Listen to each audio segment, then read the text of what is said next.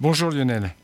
Bonjour. On reste sur Terre aujourd'hui dans cette chronique et vous nous parlez de l'Antarctique qui, il y a quelques millions d'années, était carrément eh bien, avec un climat tropical.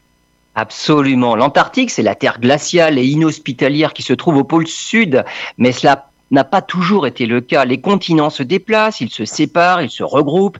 Il y a des millions d'années, l'Antarctique a connu un climat tempéré avec une végétation qu'on retrouve aujourd'hui par exemple en Nouvelle-Zélande, est peuplée de dinosaures. Une équipe de chercheurs a mis au jour le sol sous l'épaisse calotte glaciaire.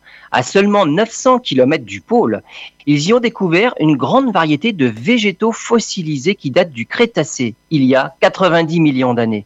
Dans ces végétaux, ils ont découvert des pollens, des spores, qui indiquent qu'à cette époque-là, les températures devaient avoisiner les 12 degrés. Des températures globalement plus élevées puisque sous les tropiques, il faisait 35 degrés et le niveau de la mer était 170 mètres au-dessus de ce qu'il est aujourd'hui. Un épisode chaud, le plus chaud en fait dans les 140 derniers millions d'années.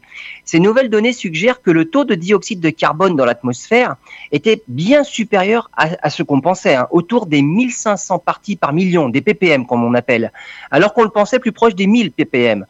Une valeur à comparer aux concentrations actuelles de l'ordre de 415 ppm avec une augmentation annuelle de 2 ppm. Lorsque l'Antarctique était végétalisée et que les dinosaures parcouraient ses forêts, les concentrations de dioxyde de carbone étaient pratiquement quatre fois plus fortes qu'aujourd'hui.